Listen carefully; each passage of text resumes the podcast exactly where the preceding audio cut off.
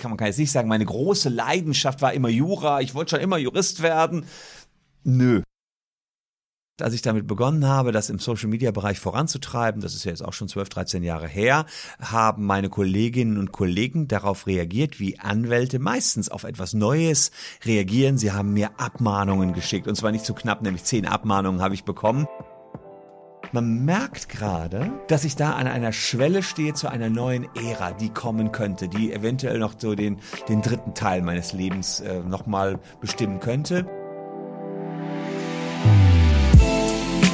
Menschen und Marken, die in keine Schublade passen. Inspiration für Leben und Karriere. Das ist der Andersmacher Podcast mit Wirtschaftswissenschaftler, Model und Berater Dr. Aaron Brückner.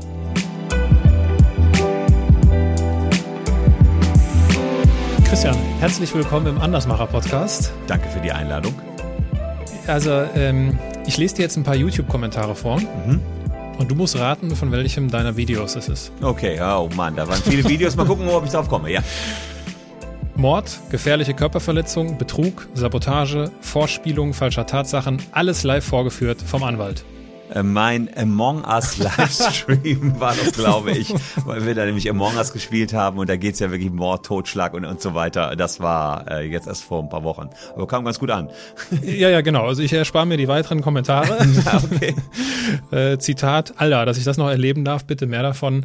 Äh, das kam tatsächlich gut an. Deswegen freue ich mich sehr, dass wir in dieses Gespräch einsteigen. Und auch dieses Gespräch würde ich gerne mit meinem Steckbrief beginnen. Mhm. Dein Name? Christian Solmecke. Dein Alter? 47. Deine Heimat? Gefelsberg. Deine bei, Geschwister? Bei Wuppertal. Ein Bruder, drei Jahre jünger, Henrik. Dein Vorbild? Oh, schwer zu sagen. Habe ich ein unmittelbares Vorbild? Ich finde, meine Eltern sind schon einen ganz guten Weg gegangen. Also die sind kein schlechtes Vorbild. Äh, witzigerweise, im Moment entwickelt sich mein Sohn fast schon in gewissen Bereichen zum Vorbild. Aber gut. Weil, inwiefern? Darf ich da nachfragen? Ja, weil er mit einer unwahrscheinlichen Energie sich Dinge beibringt. Der ist 13 und hat sich jetzt in der Corona-Zeit Programmieren beigebracht, besser als ich es jemals konnte, obwohl das auch immer mein Ding war, wo ich so denke, boah, hat der eine Energie, äh, sich Udemy-Kurse runterzuladen, sich das selber beizubringen, reinzuziehen, so lange bis es klappt. Und da muss ich sagen, Hut ab, da bin ich im positiven Sinne neidisch drauf. Hat er das mehr von seinem Vater oder seiner Mutter? Äh, meine Frau ist ganz bestimmt die Dis diszipliniertere. Ich mache immer nur das, was ich so liebe und dann geht das auch alles von selbst. Ähm, aber ich habe mir in den letzten Jahren auch ganz gehörige Portion Disziplin angewöhnt. Aber diese Stringenz, äh, naja, vielleicht sind es auch Kinder, die sich dann für sowas so begeistern können. Aber da hat er wirklich in kürzester Zeit Dinge geschaffen, von denen ich nur träumen konnte. Und da muss ich sagen, boah, toll, wirklich toll. Angenommen, du sitzt abends an einer Hotelbar. Was würdest du bestellen? Was würdest du trinken? Ein Bier. Pilz. Stellen wir uns vor, ich säße auch an dieser Bar. Ja. Würde wahrscheinlich kein Bier, sondern eher ein Weißwein trinken. Ja. Und wir würden zufällig ins Gespräch kommen an dieser Bar. Worüber würdest du dich am liebsten mit mir unterhalten? Egal, über alles. Mit mir kann man über alles reden. Ich bin an allen Menschen interessiert, egal ob jung oder alt, egal ob reich oder arm, egal aus welcher Schicht sie kommen, ob schwarz oder weiß. Menschen interessieren mich und Leben von Menschen interessiert mich eigentlich immer. Das heißt, wir würden über Gott und die Welt sehr schnell ins Gespräch kommen, weil ich selber sehr interessiert an den Menschen bin. Ich würde dich mit Sicherheit, ich bin auch sehr interessiert an den Menschen, mit Sicherheit irgendwann fragen, Mensch, ist ja hier äh, ein ganz charmantes Zusammentreffen. Was machst du denn so beruflich? Und da würde ich sagen, da würde ich wahrscheinlich schon sagen, ich bin Anwalt. Das ist so, wenn die Leute mich fragen, was machst du beruflich, würde ich sagen, ich bin Anwalt, weil das ja auch die, der Beruf ist, für den man am meisten unmittelbar gebuckelt hat, für den man sein erstes, sein zweites Staatsexamen gemacht hat. Ähm, das würde ich schon als meinen Beruf sagen, auch wenn da sich im Laufe der Jahre der Beruf immer mal wieder gewandelt hat. Also ich war zunächst, äh, ja gut, äh, noch während meiner Schulzeit habe ich erst für Zeitung geschrieben, danach fürs Radio gearbeitet, dann war ich Anwalt, jetzt gerade entwickle ich mich zum Softwareunternehmer. Also insofern gab es da einige Stationen immer, aber aktuell würde ich sagen, Hauptberuf, womit ich das meiste Geld verdiene, ist Anwalt. Ist dieses generelle Interesse an Menschen, von dem du gerade gesprochen hast, ist das eine, ist das so ein Erfolgsfaktor für einen guten Anwalt? Also es muss nicht unbedingt Interesse an Menschen sein, aber man muss sich natürlich für die Dinge interessieren. Und wenn ich mich für die Probleme meiner Mandanten interessiere, mich sehr in die reindenken kann und im Kopfe ein Businessmodell von denen auch durchdenken kann, dann bist du meistens auch ein Anwalt, mit der auf Augenhöhe mit seinen Mandanten redet. Das gelingt mir vor allen Dingen gut in allen ja, Softwaremandaten, IT-Mandaten, Medienmandaten, Social-Media-Mandaten. Da bin ich voll auf Augenhöhe, so wie ihr ja auch Menschen beratet, die Podcasts machen wollen ähm, und selber Podcasts macht. Da wisst ihr auch, wovon ihr sprecht. Und ich weiß dann auch in Dingen, äh, wenn wenn ich eine große Social-Media-Plattform aufsetzen soll für einen Mandanten, weiß auch, was die können muss, weil ich selber in den sozialen Medien unterwegs bin. Und weil man sich so breit interessiert, kommt das dann auch bei verschiedensten Mandanten wieder ganz gut an. Jetzt ist es ja so, dass man, wenn man mit Rechtsanwälten konfrontiert wird, denkt man jetzt ja nicht unmittelbar an jemanden, der ich glaube mittlerweile weit über 600.000 Abos auf YouTube hat, der auch in den linearen Medien, Radio, TV etc. Äh, regelmäßiger Gast ist oder zuletzt bisher bei Oliver Pochers äh, Gefährlich ja, ehrlich äh, zu Gast gewesen. Ging um den Wendler. Äh, genau. wie, äh, wie beliebt bist du denn bei deinen Kolleginnen und Kollegen?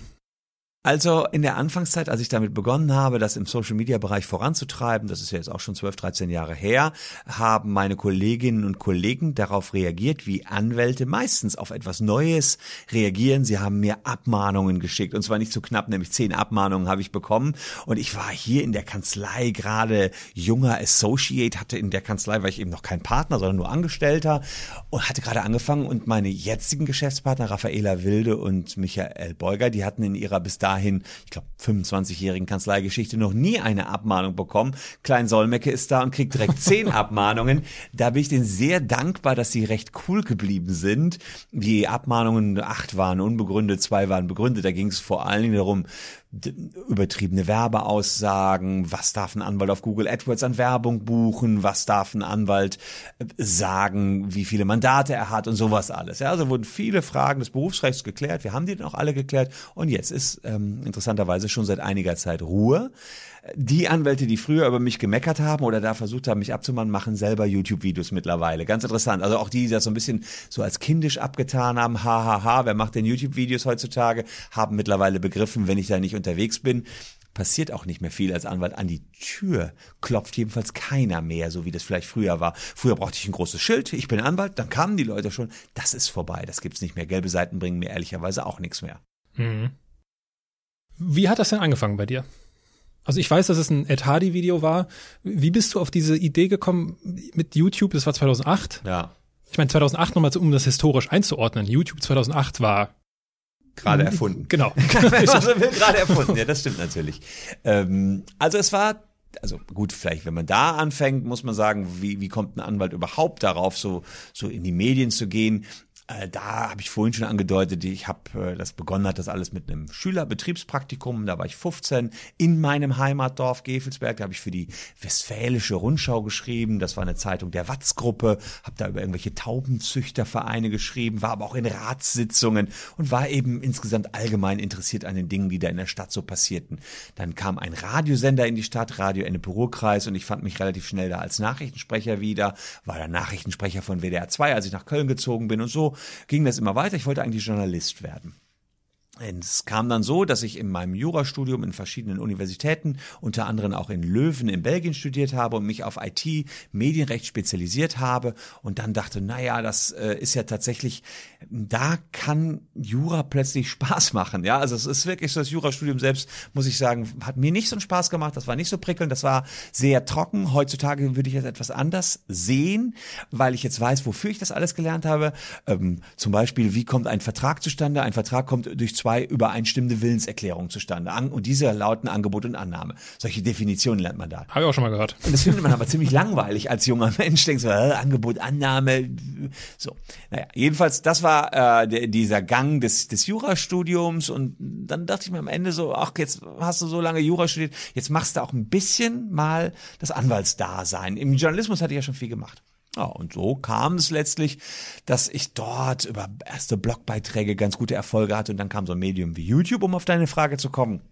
Und dann dachte ich mir, nur ja, lass mich das doch auch mal ausprobieren. Ich bin nun mal ein Spielkind, äh, das, das auch neue Technologien immer ausprobiert. Und meine Frau damals sagte, Christian, kannst du nicht machen, YouTube gucken doch nur Kinder. Also die hatte das gleiche Vorurteil, was auch viele der Kollegen hatten.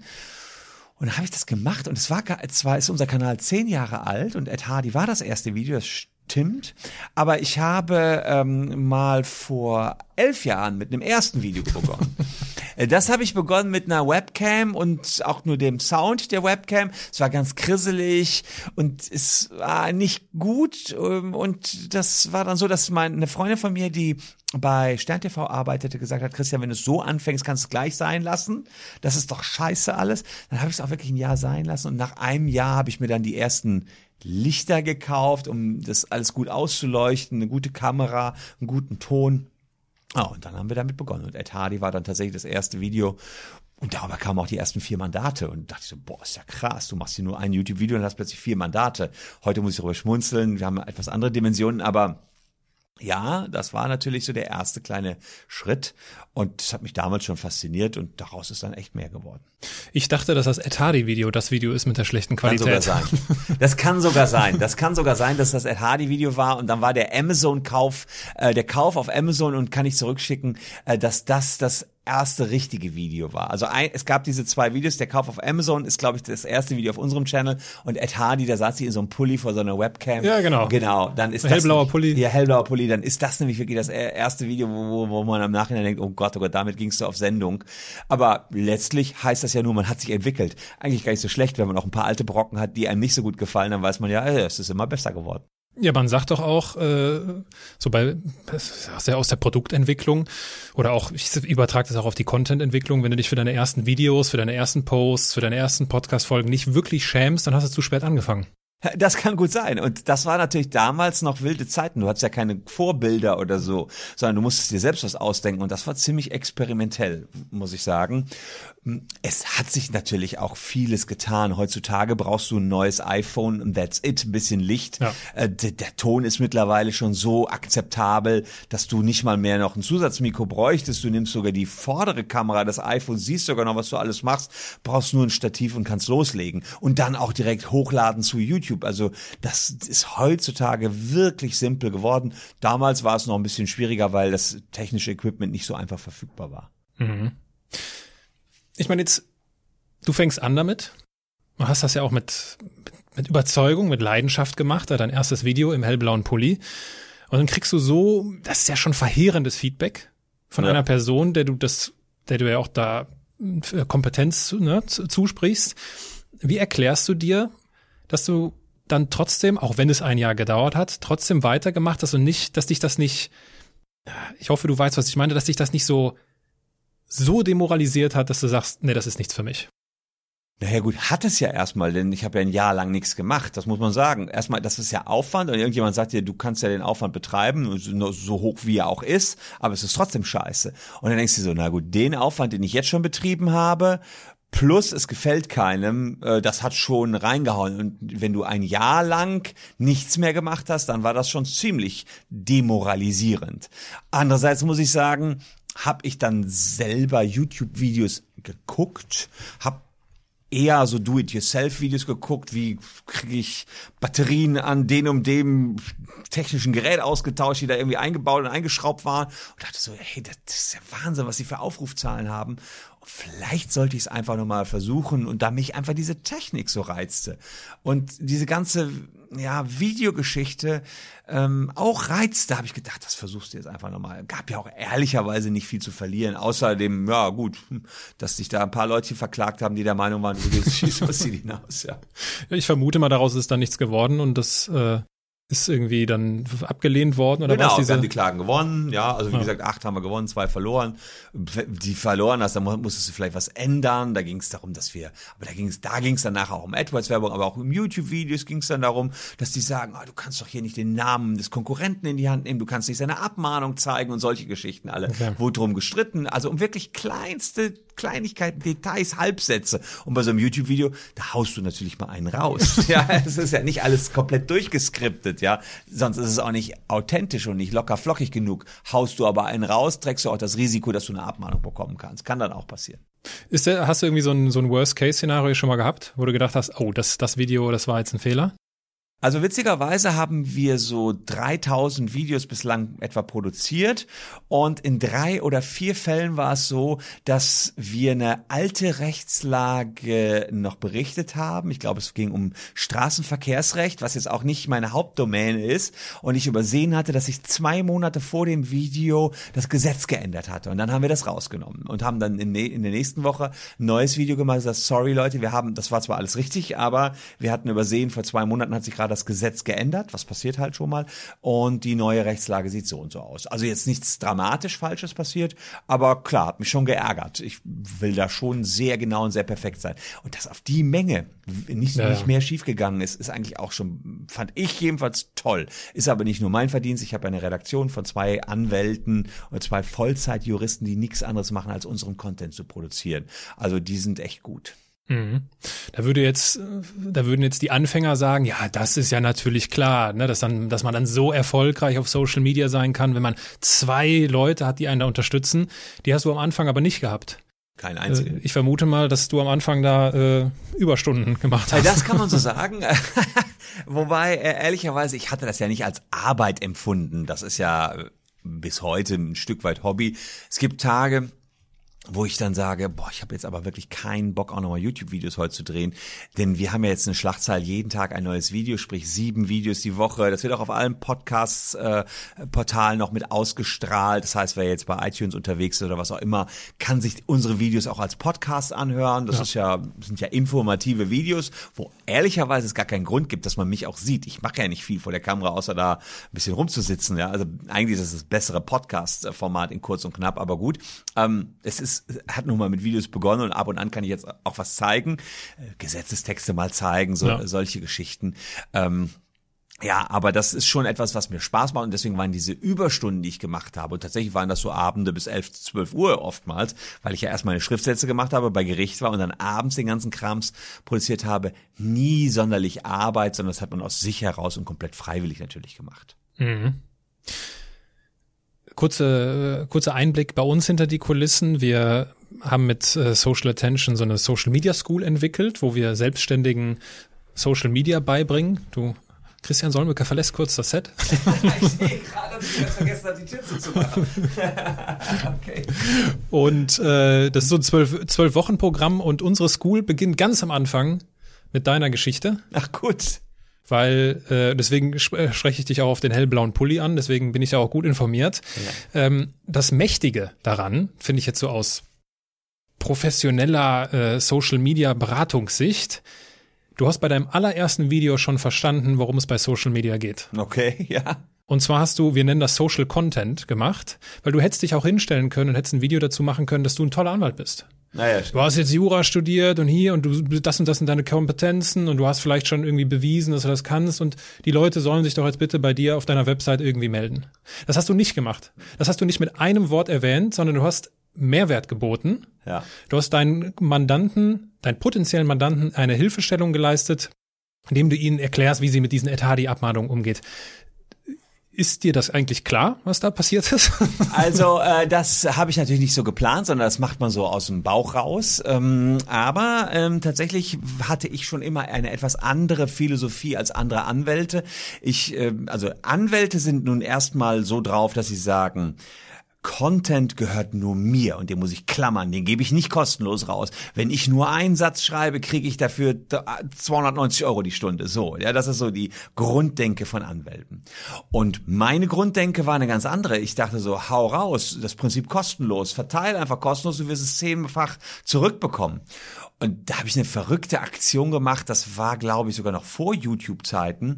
Ich habe sehr viele Tauschbörsennutzer, die ich verteidige. Das sind Menschen, die haben über heutzutage BitTorrent, früher noch Napster, Musik oder Filme oder Spiele getauscht und damit auch der ganzen Welt wieder angeboten. Und das war damals, als ich damit begonnen habe, hatte ich einen, jetzt habe ich 70.000, die ich vertrete. Also das ist gigantisch gewachsen durch diese Social-Media-Aktivitäten.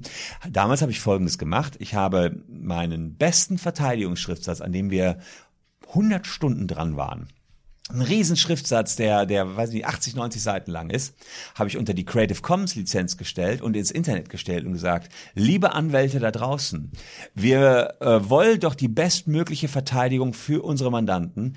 Jeder da draußen kann meinen Schriftsatz nutzen, um vor den Gerichten in Deutschland äh, die bestmöglichen Urteile zu erreichen und äh, nehmt ruhig meinen Schriftsatz, kein Problem. Und mhm. was passiert ist, ist folgendes. Medien haben darüber berichtet, was ist das für ein irrer Anwalt, dass der seine Schriftsätze verschenkt, auch noch an die Konkurrenz.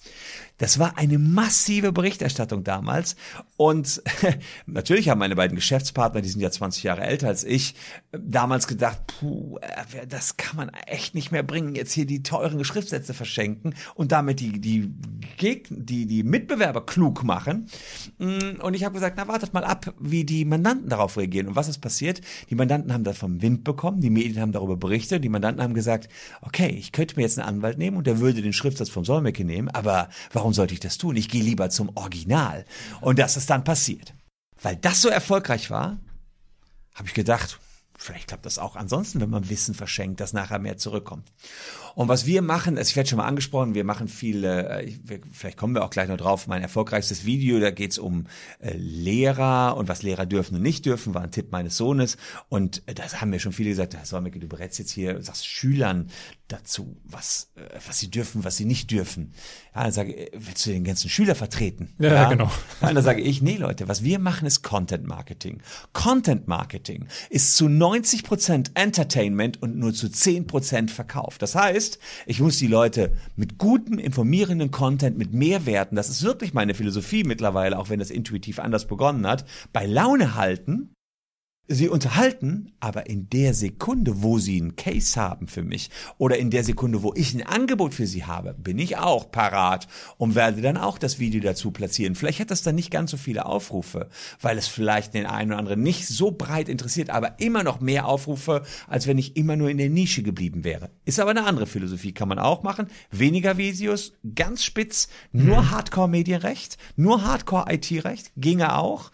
Äh, ist aber nicht so mein Ding. Ich bin immer so ein bisschen so eine Rampensau gewesen, die raus musste, die ihre Klicks wollte, die geguckt hat, ist das erfolgreich nicht, was interessiert die Menschen? Und das ist mein Naturell.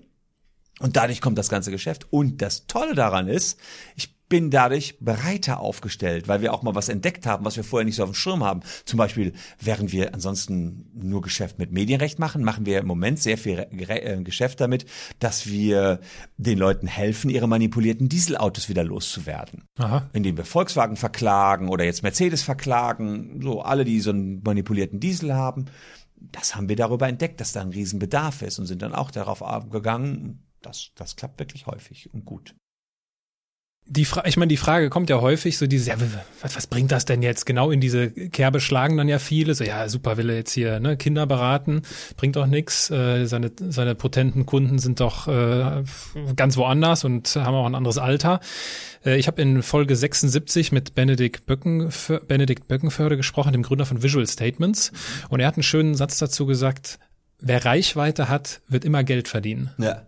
Das ist für mich so eins der Social Media Grundgesetze. Das stimmt auch. Und wenn ich so darauf, bevor ich mit dir darüber spreche, was hat's dir jetzt so gebracht? Ich glaube, du hast da auch noch mehr Zahlen, um das Ganze zu unterfüttern. Habe ich so drei Dimensionen. Ich schlage dir die vor und du kannst schauen, ob die zu dem passen, wie sich das für dich anfühlt.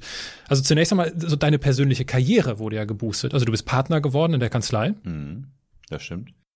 Du hast sehr viele Klienten gewonnen. Hm, das stimmt auch. Also ich habe irgendwo eine Zahl aufgeschnappt. Äh, du kalkulierst auf 10.000 Kunden über Social Media. Ja, ja über YouTube alleine schon 15.000. So. Also über Social Media so. kamen 20, 30.000, also viel mehr. Also fast alles kommt darüber. Ja. Okay, also die zweite ist Geschäft, ja, ja. Verkauf, Vertrieb. Und das dritte, und das ist ja auch nicht zu unterschätzen, ist so eine ist Wertschätzung. Also du hast an einer Stelle von dem Auftritt in Berlin erzählt, wo du auf der Bühne stehst. Ich glaube, es hat was mit dem, welcher Artikel Paragraph? 13, Artikel 13, Artikel 17 genau. heißt er jetzt aber, ja. Genau, wo die, wo ganz viele Menschen, äh, ne, Solmecke Ehrenmann ja. rufen. Ich meine, das, das ist, 40.000 Leute war das ja ein Ist nicht monetär, ist nicht monetär, aber das macht ja was mit einem, ne? Ja. Spiegelt das so ganz gut wider, was du auch wahrnimmst, was es dir alles bringt? Ja, kann man sagen. Also tatsächlich habe ich mir nie viel Gedanken dabei gemacht, was jetzt die wahre Strategie hinter diesem YouTube-Kanal ist. Ich habe das gemacht, wo ich Bock drauf hatte Und wo die Menschen gesagt haben, finden wir voll cool, dass du das machst und dass das raushaust. Ähm, und das Geschäft kommt dann schon von selbst. Die Reichweite hat immer dazu geführt, dass die Leute einen irgendwie entweder cool oder doof fanden. Die, die doof, die sind dann natürlich nicht zu mir gekommen, aber die wären sowieso nicht zu mir gekommen. Ja. Und die, die einen cool finden, also man polarisiert natürlich, ja, und manche finden einen gut, manche finden einen scheiße. Aber in der Summe muss ich sagen, kommt viel Gutes zurück. Also das stimmt alles so. Also das, das ganze Geschäft basierte darauf, eine gewisse Reichweite zu haben und wir sind immer darauf bedacht, die Reichweite weiter auszubauen. Deswegen haben wir erstmal nur begonnen mit einem YouTube-Video pro Monat, dann eins pro Woche, jetzt eins pro Tag. Und die Leute haben geguckt, geguckt, geguckt, weil natürlich auch kaum Konkurrenz da war. Da waren die letzten zehn Jahre wenig Anwälte. Das passiert jetzt. Die jungen Anwälte checken das alle, die sind mit YouTube groß geworden, die machen das auch, die werden mich auch überholen, das ist auch ganz klar. Die werden auch noch größer werden, das, das weiß ich auch, weil die ja dann noch besser wissen, wie schneidet man die ganzen Dinger, vielleicht selber schneiden können, da ähm, die schnelleren Cuts machen, da werde ich irgendwann ziemlich behäbig und langsam wirken und ich sag schon meinen Teams immer, ey Leute, ihr seid die jungen Leute, zeigt mir mal, was hier spritzig abgeht. Ich bin immer dabei, ja, macht's mir, ich, ich selbst kann's nicht mehr. Ich, da hoffe ich immer drauf, dass neue Impulse kommen. Ich will, dass das immer weiterentwickelt wird. Mhm.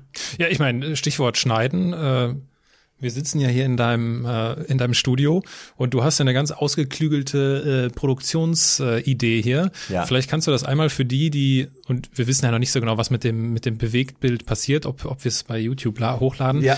Wie, wie sieht das hier aus? Was sind hier so deine deine Geheimtricks? Ähm, tatsächlich haben wir äh, fast anderthalb Jahre daran gearbeitet, das Ganze hier so per perfekt wie möglich hinzubekommen. Also ähm, das erste, was man hier sieht, sind zwei Monitore. Auf dem rechten Monitor sieht man immer das Live-Bild, äh, was hier gerade passiert. Und unterhalb meines Tisches habe ich hier so Schalter mit Füßen und drücke ich jetzt mal auf den linken Fuß, zoomt eine Kamera nah an ah, uns ja. ran, drücke ich an den rechten Fuß, zoomt sie weit weg. Das ähm, sind dann auch die Schnitte. Und wenn ich jetzt ähm, sozusagen hier den Abo-Button drücke, das ist ein Stream Deck nennt sich das, dann kommt direkt der Abo-Button ins Video rein und man kann die Menschen aufrufen, den YouTube-Kanal zu abonnieren oder eben unseren Instagram-Kanal Recht to Go zu abonnieren. Das ist ganz egal, das wird dann live da reingeschnitten. Das war immer etwas, was wir sonst in der Postproduktion machen mussten ja. und was ich jetzt in Echtzeit Wahnsinn. machen kann. Das bedeutet, wenn heute ein Thema heiß ist, gehen wir damit heute Abend schon bei YouTube auf Sendung. Das ging sonst nicht. Das hat dann manchmal eine Woche gedauert. Dann war das Thema aber durch. Dadurch, dass wir diese Geschwindigkeit haben, auch auf aktuelle Themen reagieren zu können, sind wir unwahrscheinlich noch mal mehr abgegangen. Das ist ganz deutlich, dass wir viel mehr Klicks bekommen haben, wenn wir, wenn die, wenn Rezo was zum, zur CDU sagt und wir darauf sagen können, kann Rezo das wirklich machen am gleichen ja. Tag, ist das super. Aber ich habe auch echt, ach ja, gekotzt, muss ich sagen, als ich damit angefangen habe. Ich hatte sonst immer einen Cutter hier, einen Kameramann, immer ein großes Team um mich rum. Ne? Und plötzlich habe ich gesagt, nee Leute, ich äh, mache das nicht aus finanziellen Gründen, sondern aus Geschwindigkeitsgründen zu einem One-Man-Show. Ich kann nicht immer das Team buchen, dann ist wieder eine Woche vergangen, dann die Cuts und so. Also, da habe ich immer einen Monat Vorlauf gehabt für ein YouTube-Video. Bei Evergreen Podcast kann das in Ordnung sein, aber bei, bei so schnellen Sachen, wie wir machen, mit YouTube-Videos, will ich es tagesaktuell machen. Also habe ich mir das alles beigebracht. Und wie Klavier spielen mache ich jetzt die Schnitte unten mit dem Fuß. Aber die ersten 10, 20 Videos habe ich einfach nur versemmelt. Und es hat alles drei, viermal so lang gedauert, als wenn ich hier meine Cutter mit am Start hatte. Und das, da war ich schon echt kurz davor, ich dachte, musst du dir das jetzt echt nochmal antun? Nochmal, wieder raus aus der Wohlfühlzone. Ich konnte es doch jetzt schon acht, neun Jahre. Es lief doch alles super. Aber das habe ich nie, im Nachgang nicht bereut, dass ich mir das angetan habe. Das nochmal zu lernen. Mhm. Meine jungen Anwälte, wir haben ja noch einen Zweitkanal, WBS die Experten, haben es auch versucht. Viele von haben aufgegeben und gesagt, nee, das tue ich mir nicht an, da muss ich richtig lernen.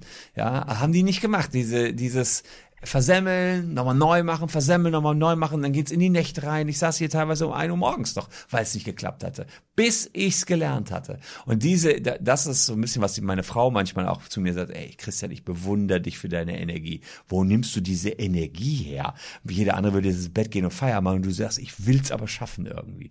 Die liegt in einem wahrscheinlich irgendwo. Ich weiß nicht, ob ich das gelernt habe, aber das begeistert mich so sehr. Ich will das schaffen.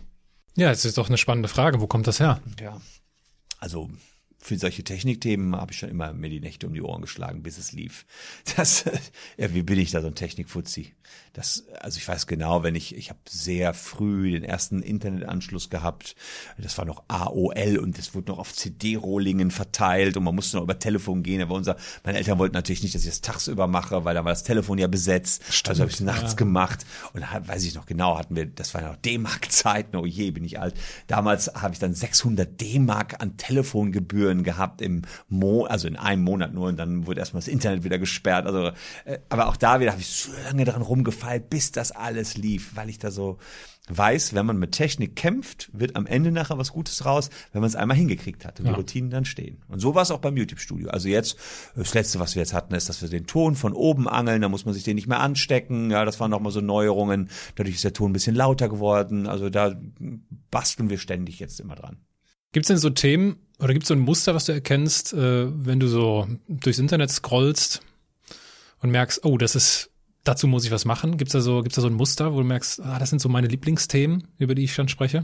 Nein, kann ich nicht sagen. Also das ist, äh, letztens war, haben wir über ähm, eine Domina gesprochen, die von einer anderen Domina die beliebtesten Videos geklaut hat, ja, und dann als Werbevideos auf ihre Seite genommen hatte. Die war sogar, das war aber mit ihr abgesprochen, meine Mandantin, ja, so why not? Ja, das ist ein Rechtsstreit wie jeder andere. Oder da hatte ich ja. letztens ein YouTube-Video gemacht über einen Richter, der ein verrücktes Video in Reimform oder ein verrücktes Urteil in Reimform geschrieben hatte also dann habe ich äh, auch was zu Umweltaktivisten gemacht, die sich von der A3-Brücke abgeseilt haben, einen Stau ausgelöst haben. Auf den Stau fährt jemand auf. Oder eben mein berühmtestes YouTube-Video, äh, zehn Dinge, die Lehrer machen, aber nicht dürfen. Das war ja das äh, Video, das mein Sohn mir empfohlen hatte im Jahr 2017. Bis dahin hatten wir sieben Jahre gebraucht, um 70.000 Fans zu haben. Ähm, und in den letzten drei Jahren haben wir fast nochmal 600.000 Fans dazu geholt.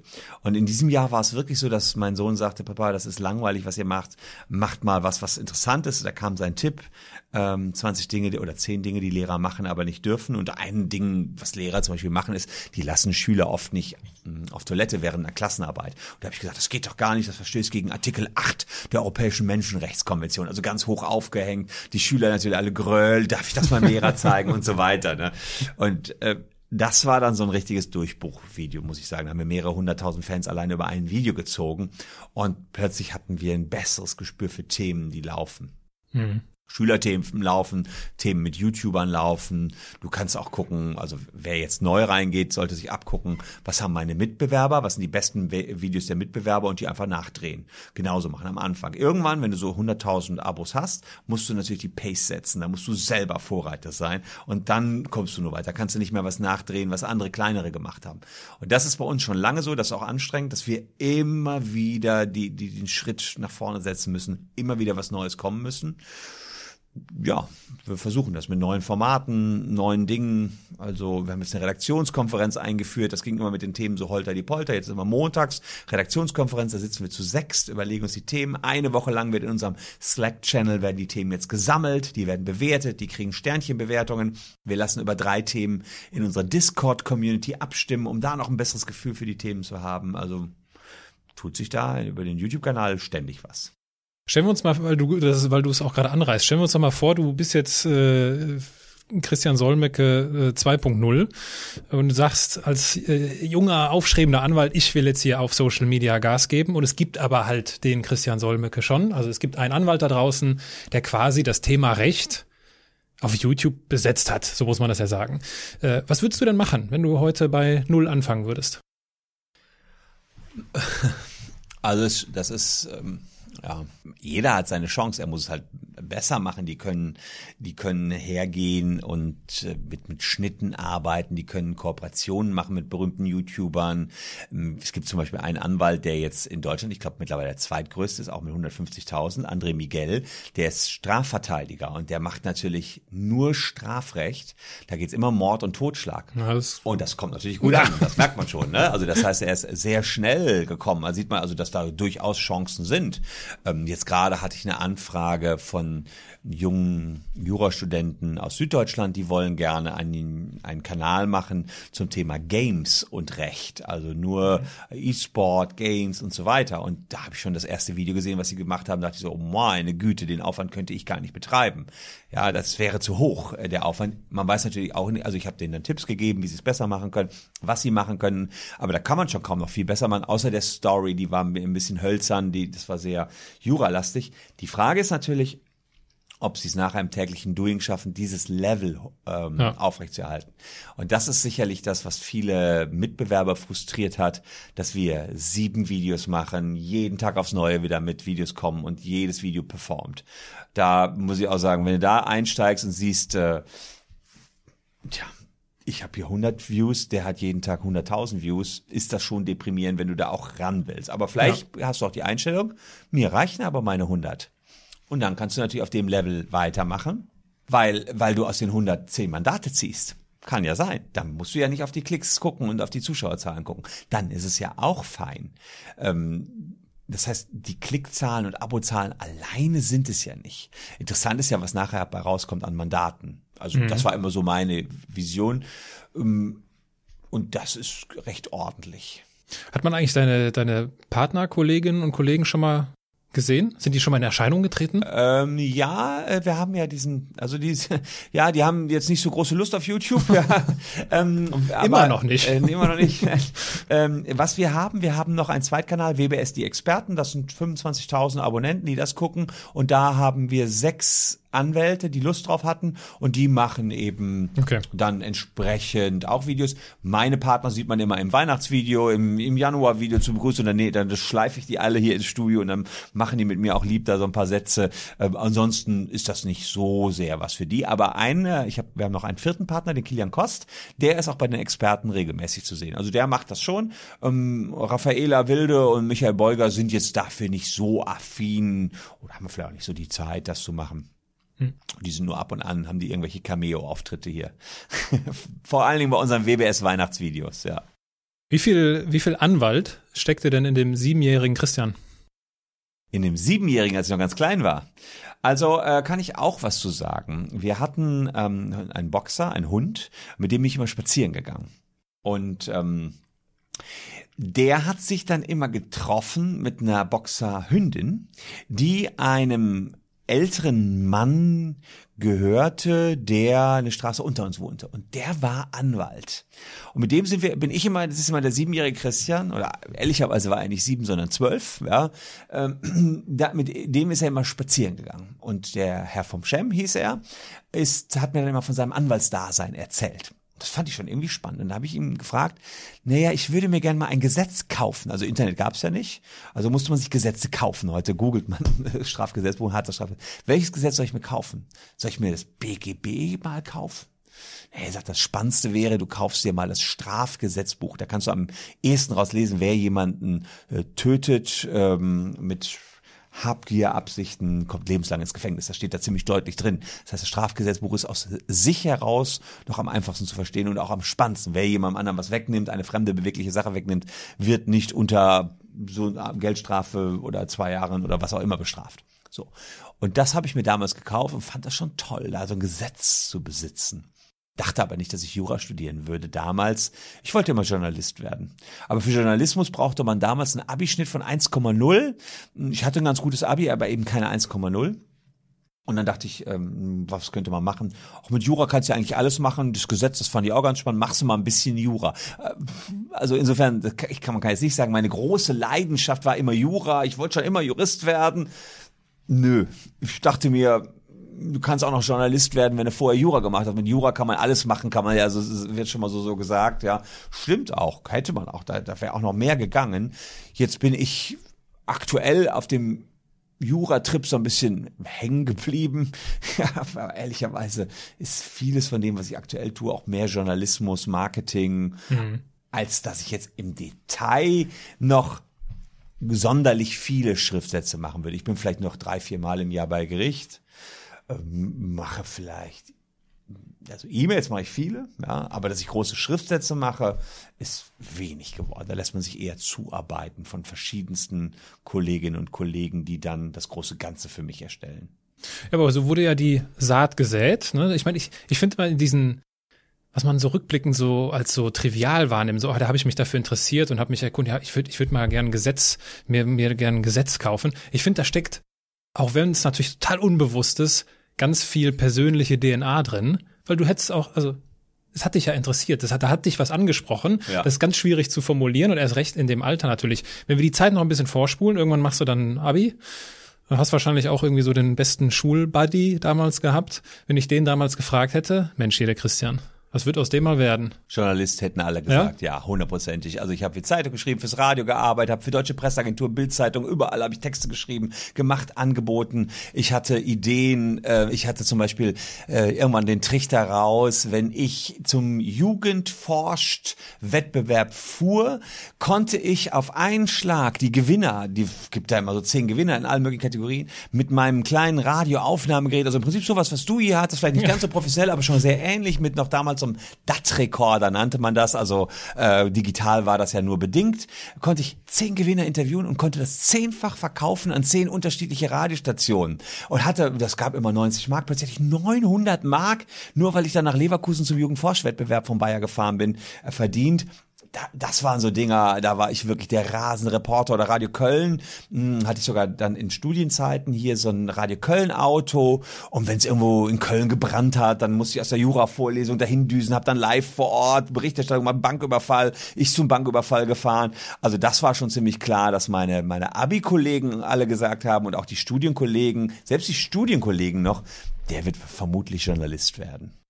Wenn ich dann richtig, wenn ich es richtig raushöre, bist du aber niemand, der so so lebensstrategisch vorgeht. So sagt so, okay, ich habe jetzt das Studium vor mir, langfristig sehe ich mich da, dann mache ich jetzt mal den Umweg und das, so klingt das nicht, ne? sondern du bist, du, du irrest dich zurecht. Das hat ein Podcast-Gast bei mir gesagt, der Jürgen Bock in Folge 141, mhm. sich zurecht irren. Das fand ich so schön. Passt das zu deiner Biografie? Ja, im Prinzip äh, kann man das vielleicht so sagen, wobei die Abschnitte schon relativ gut definiert waren. Also es gab diesen, diesen ersten Abschnitt, Schnitt Journalismus, jetzt gab es diesen Abschnitt Anwaltsdasein, ja, Anwaltsunternehmer, wenn man so will. Ähm, und aus diesem ganzen Geschäft, was ich als Anwalt entwickelt hatte, war es dann so, dass ähm, so viel Geschäft ankam, dass wir daraus eine eigene Anwaltssoftware entwickelt haben, die Legal Visio. Ähm, und das ist eine eigene Company in Bonn. Und das ist die erste komplett cloud-basierte Kanzleimanagement-Software. Und das ist auch was, was jetzt wieder einen großen Teil meiner Tätigkeit ausmacht. Vertriebsteams aufbauen, 40 Anwaltskanzleien arbeiten mittlerweile mit meiner Software, Softwarepflege in der Cloud? Ist Amazon der beste Anbieter für Cloud-Software oder doch lieber Microsoft? Das ist sozusagen der dritte Weg und den sehe ich schon sehr strategisch als nächsten großen Weg. Also erst der journalistische Teil, der hat viel meiner Jugend, ja ab 15 und des Studiums bis Mitte, Ende 20 ausgemacht. Dann von Anfang 30 bis Mitte, Ende 40 war es dieser rechtliche Aspekt. Der wird sicherlich auch bis zum Rest meines Lebens irgendwo immer eine Rolle spielen. Und der Software-Aspekt, der läuft jetzt noch mal so richtig an. Mal gucken, was daraus wird. Ob das auch nochmal so groß wird, ob einem das nochmal gelingt, kann ich nicht sagen. Das, das ist also nochmal ein richtig krasser Sprung ins kalte Wasser geworden, muss ich sagen. Also das ist wirklich sehr, sehr krass.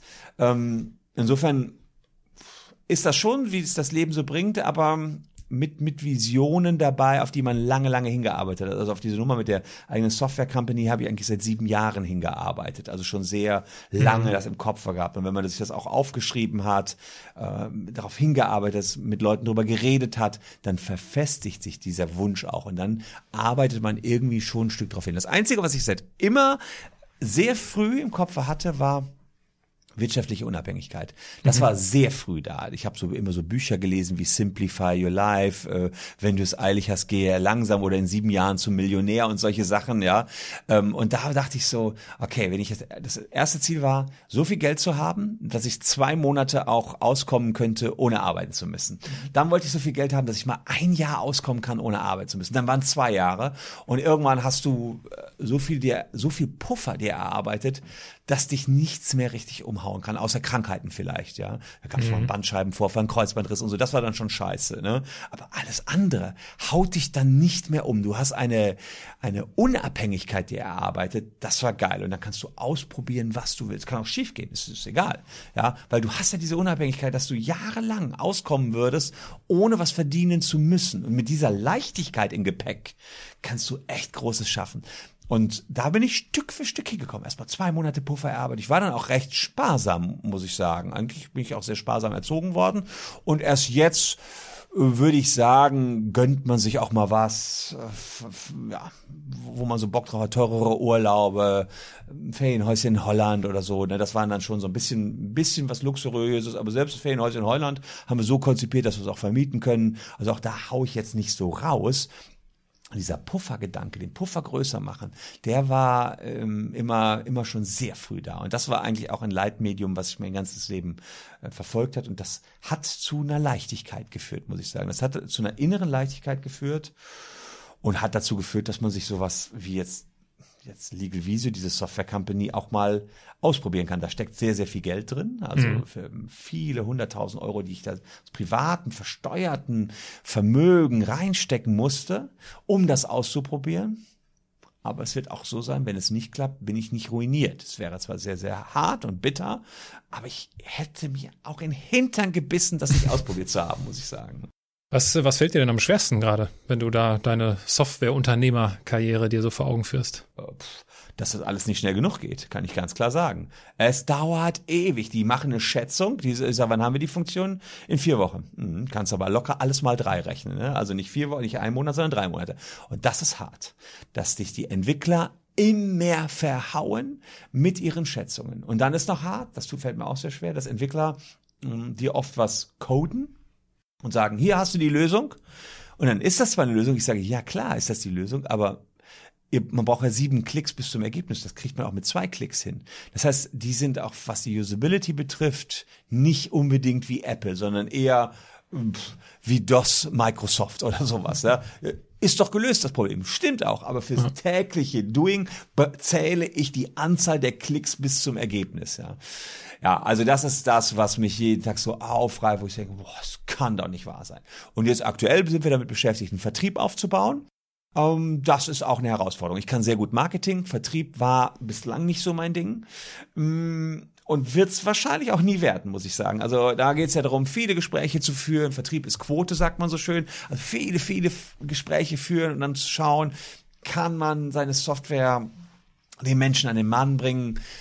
Ja, also e-, ernsthaft, man kann mich in keiner äh, größeren Unwohlzone, also nicht Komfortzone erwischen als da im Moment. Ja, das ist alles Neuland. Ich lese mir an, was gibt's für neueste Software-Frameworks? Ist eine PostgreSQL-Datenbank die richtige Datenbank? Ist das die stabilste, um auch checken zu können, ob das, was meine Entwickler mir erzählen, da richtig ist? Also wirklich, man merkt gerade, dass ich da an einer Schwelle stehe zu einer neuen Ära, die kommen könnte, die eventuell noch so den den dritten Teil meines Lebens äh, nochmal bestimmen könnte. Eventuell geht das auch schief, das kann sein, aber eventuell wäre das auch mit dem Anwaltsberuf damals schief gegangen. Da hätte ich immer die Fallback-Lösung gehabt zum Journalismus. Das wusste ich. Ich hätte als freier Journalist, aber hatte ich so einen hohen Status schon erreicht, mich immer durchschlagen können. Aber ich habe das alles, ähm, ja, sagen wir mal, ad acta gelegt, alles beiseite geschoben und habe dann wieder neu angefangen. Im Studium war es so, dass ich beim Westdeutschen Rundfunk teilweise 6000 D-Mark im Monat verdient habe. Das war natürlich gigantisch. Ja, du hättest dir jede Cocktailparty leisten können, ja.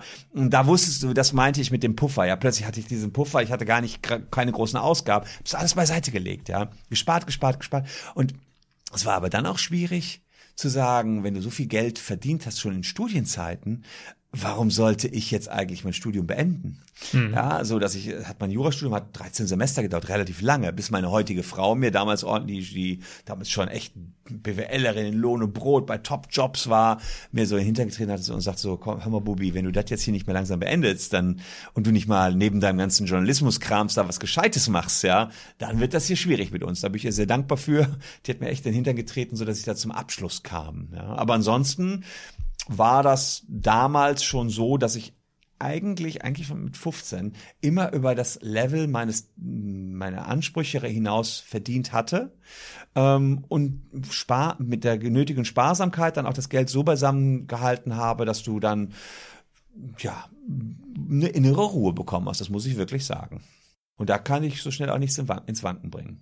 Du hast eben davon erzählt, wie du als Zwölfjähriger äh, mit den Hunden gegangen bist und dich dann doch mal für das erste Gesetz interessiert äh, hast. Gab es schon so einen Moment bei deinem Sohn? Du hast gesagt, er ist jetzt 13. Hast du schon irgendwie so eine Idee, wovon der mal träumt? Ja, das weiß ich. Der will, der weiß 100 Prozent, dass er Coder und Entwickler werden will. Das ist, also das ist wirklich das, äh, was ich eingangs sagte, warum ich ihn so bewundere. Wir haben noch eine Firma ähm, und diese Company bringt Juratalente zusammen mit ähm, Großkanzleien. Und Großkanzleien, das ist sozusagen War for Talents, nennt man der Krieg um die Talente. Der ist also da im vollen Gange. Ist auch nicht so einfach, gute Juristen zu ähm, finden. Ich habe schon seit Jahr, vielen Jahren verleihe ich an Jurastudenten über eine Softwareplattform, Juridicus heißt die, die Examensprotokolle. Da weiß man, was sein Prüfer früher geprüft hat. Ja? Mhm. Und daher habe ich die ganzen Noten dieser, dieser äh, Prüflinge. Und jetzt kann man die Prüflinge fragen, seid ihr bereit mit der Kanzlei so und so, die hat Interesse an euch, Kontakt aufzunehmen? aufzunehmen, dann geben wir jetzt eure Daten raus. So. Und dieses, dieser Matching-Prozess ist eine Software, das ist unser Talentpool. Und wir hatten in der Company, die das macht, im, im April 2020 stand die nicht gut da. Da sind wir da gerade erst eingestiegen. Und wir hatten eigentlich kein Geld, den programmieren zu lassen. Hätte 8000 Euro gekostet. Jetzt sagt mein Sohn damals, also jetzt im April 2020, ah, Papa, ich hatte jetzt mehr angeguckt, wie geht Python-Programmierung über seine Udemy-Kurse. Ich lasse, kann ich mal loslegen und mal gucken, ob ich es hinbekomme. Ich habe ja verstanden, was ihr da wollt. Und er hat eine, eine Softwareplattform hingelegt, die wirklich unglaublich ist, die genau die Großkanzleien matcht mit den Talenten. Und dann hat er eigentlich einen interessanten Move gemacht. Ich sag so, ja gut, hm, was sollen wir dir vergeben? Sagt er, ja gut, 8000 Euro sollte das ja kosten. Und die habt ihr ja jetzt nicht in dieser Company. Wie wär's, wenn ihr mir einfach eine Miete zahlt von 200 Euro im Monat? Ich behalte die Software, ich pflege euch die auch eine Stunde im Monat und ihr vermietet die an mich, ja? und ich, wir sind da nicht allein Eigentümer. Die anderen Eigentümer dieser Company haben gesagt, genial! Das ist ja viel besser, als wenn wir es jetzt für 8000 Euro kaufen müssen. Den Deal machen wir sofort. Ja, und jetzt kriegt dieser kleine Furz, die kostet 200 Euro im Monat. Und da haben wir aber gesagt, das wird aber schön in einem Investmentfonds angelegt, dass wir das nicht in Eis oder neue Grafikkarten äh, äh, äh, investiert. Also du siehst, da muss ich jetzt ernsthafterweise irgendwie sagen, der Apfel fällt nicht weit vom Stamm. Das ist sein klarer Fokus. Der will Softwareentwickler, Programmierer werden. Was danach heraus wird, weiß man nicht ehrlicherweise, ganz ehrlicherweise, das sage ich ihm aber so nicht und wahrscheinlich hört er hoffentlich diesen Podcast auch nicht. ähm, wenn er clever wäre, würde der sich noch mal kurz vorher, bevor er Softwareentwickler wird, ein Jurastudium ziehen, weil der, äh, weil wir so viel am Frühstückstisch auch über irgendwelche Fälle diskutieren, hat der ein ein Verständnis von Juristerei wie kaum ein zweiter. Ich aber er sagt, auf keinen Fall will er Anwalt werden, auf keinen Fall. Nicht das gleiche machen wie der Papa, auf keinen Fall, ja. Aber das Verständnis, was der für die Juristerei jetzt schon in jungen Jahren hat, ist so riesig, das weiß er noch gar nicht. Ja. Das mhm. merkt man richtig, wenn man diskutiert, wie der mitdenkt, wie der sagt, aber das ist so und das ist die Wendung so. Ah ja, gut. Also ich würde es ihm gönnen, ja, äh, dass er sich das noch vorher, oder ich würde mich für ihn freuen, auch wenn er nachher was in der Softwareentwicklung macht. Das würde echt nicht schaden, aber ja, ist, ist ja noch ein bisschen Zeit. Ich gehe davon aus, dass du die Code University in Berlin kennst. Ganz genau, da will er hin. Er will zu Tom Bachem an die Code University nach Berlin. Ja, Tom Bachem natürlich schon zu Gast im Podcast gewesen. Ah ja, super. Und äh, Manuel Dolderer auch. Also ah, ja. die zwei von den drei Gründungsmitgliedern. Na cool, mal siehst du. Äh, ich bin großer Fan von der Code. Ja, das, ich, äh, ich finde es auch super. Meine Frau sagt nur, hör mal, der ist fertig, wenn er 17 ist, der geht dann von Köln nach Berlin, soll er doch erstmal irgendwie Wirtschaftsinformatik erstmal in Aachen studieren. Und ich sage, dann soll er doch anfangen mit Jura in Köln, meinetwegen. ja, und dann kann er immer noch zu Code. Er will zur Code University nach Berlin. Das ist genau sein. Jetzt sagt er das mit 13. Wir haben Tom Bachem mal auf einer Messe getroffen äh, und da war, war er ganz begeistert von dem, was er erzählt hat. Das ist im Moment jetzt mit 13 noch der Plan bei ihm. Das ist doch cool. Das ist doch cool. Ja, unbekannte Grüße an den an den Sohnemann. Äh, ich ich meine, ich wäre natürlich schlecht vorbereitet, wenn ich nicht auch eine rechtliche Frage an dich hätte. Okay. Der der Klassiker wahrscheinlich bei dir. Äh, der Podcast heißt Andersmacher Podcast. Wie hoch ist die Wahrscheinlichkeit, dass ich mir die, die den Begriff Andersmacher schützen lassen kann? Ähm, also Markenrecht, also als, ähm, als Wortbildmarke auf jeden Fall kriegst du zu 100 Prozent. Als Wortmarke müsste man überlegen, ob das beschreibend ist. Beschreibende Marken kriegt man nicht ein, eingetragen. Mhm. Und äh, naja, das ist ein Podcast, der berichtet über Leute, die es anders machen. Ähm, da könnte es hakelig werden. Bei einer Wortmarke, Wortbildmarke auf jeden Fall, kriegst du durch. Andererseits muss man sagen, für Podcasts, also für die Veranstaltung von Aufnahmen, also du trägst eine Marke immer ein, für gewisse Waren und Dienstleistungsklassen könnte das sogar klappen, weil Andersmacher ist jetzt nichts, was Podcastsmacher beschreibt. Ja, es, mhm. das beschreibt ja eher den Inhalt des Podcasts. Kann klappen, ähm, was du auf alle Fälle machen könntest. Werktitelschutz äh, beantragen, dann darf kein anderer dieses, diesen, seinen Podcast äh, Andersmacher nennen. Das wäre ja immerhin schon etwas. Das ist auch recht leicht, muss man nur an den Titelschutzanzeiger schreiben, kostet 100 Euro und hätte schon einen ersten schnellen Schutz. Marke, ein bisschen aufwendiger, kostet so mit Beratungsleistung und Eintragungsleistung 800 Euro als Pauschale. Wenn man da erfolgreich ist, und nicht will, dass andere sich auch so nennen, sollte man sowas auch immer versuchen. Setzt aber voraus, dass es noch keinen anderen vorher gab, oder? Das ist klar. Das ist natürlich die Dienstleistung, die ein Anwalt vorneweg macht, dass man erstmal ähm, eine Markenrecherche macht mhm. und guckt, gibt es schon Leute, die so oder ähnlich heißen. Hm.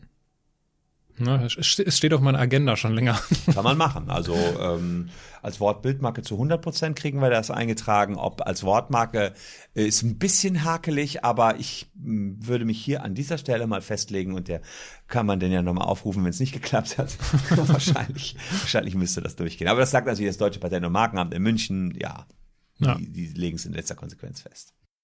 Ja, mit letzter Konsequenz kommen wir auch zu unserer letzten Rubrik in diesem Podcast, äh, in diesem Andersmacher-Podcast. Äh, das sind die Halbsätze, Christian. Ich beginne einen Satz, du beendest ihn spontan, gerne kurz. Okay. Ganz in meinem Element bin ich, wenn? Ich in Holland am Strand sitze links mein Heineken in der Hand habe und rechts mein Smartphone und meine neuesten E-Mails checke und äh, irgendwie Arbeit und, mm, und das normale Familienleben miteinander verbinden kann. Meine Definition von Karriere ist innere Zufriedenheit und Work-Life-Balance erreicht zu haben. Das ist wirkliche Karriere meines Erachtens, dass man für sich mit dem, was man erreicht hat, zufrieden ist und ja, nicht der Meinung ist, man hätte noch irgendwas verpasst oder könnte noch was angehen. Ich bin ein Andersmacher, weil es jetzt nicht so viele Anwälte auf YouTube gibt. äh, und da habe ich schon einiges anders gemacht und weil wir ja gar nicht unbedingt etwas anders machen wollen, aber vielleicht neu machen wollen oder mit den digitalen vorhandenen Medien machen wollen. Und deswegen ja, machen wir es natürlich anders, als es bislang ging, aber eben weil wir was neu machen. Deswegen sind wir Andersmacher. Wenn ich beginne an mir zu zweifeln, dann? Ehrlicherweise, da habe ich glücklicherweise eine Portion Selbstbewusstsein irgendwie so mitbekommen, dass ich selten an mir zweifle. Wenn ich beginne an mir zu zweifeln, dann laufen irgendwelche Dinge schief. Das muss man schon sagen. Dann, dann, dann zweifle ich, dass ich die richtige Entscheidung getroffen habe. Kommt natürlich auch vor. Aber dann korrigiere ich die. Wenn ich beginne an mir zu zweifeln, dann, dann analysiere ich, warum ich zweifle und versuche das, was zu dem Zweifel geführt hat, zu korrigieren und zu optimieren. Kann man wirklich so sagen. Und abschließend, wenn ich jemandem den Andersmacher Award verleihen müsste, dann? Wer macht sonst noch was anders?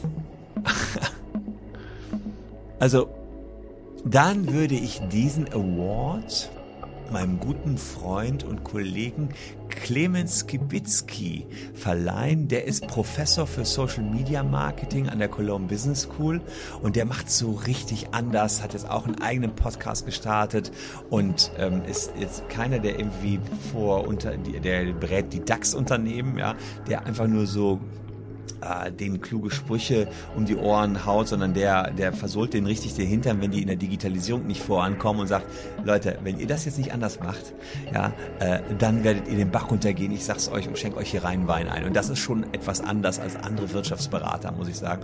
Und dem würde ich da, glaube ich, einen Andersmacher Award verleihen. Sehr schön.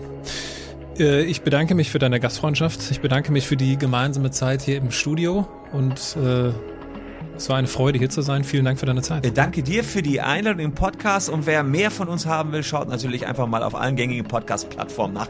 Kanzlei WBS oder auf YouTube. So viel Werbung muss noch sein. Sollte sein. Absolut, danke dir. danke dir.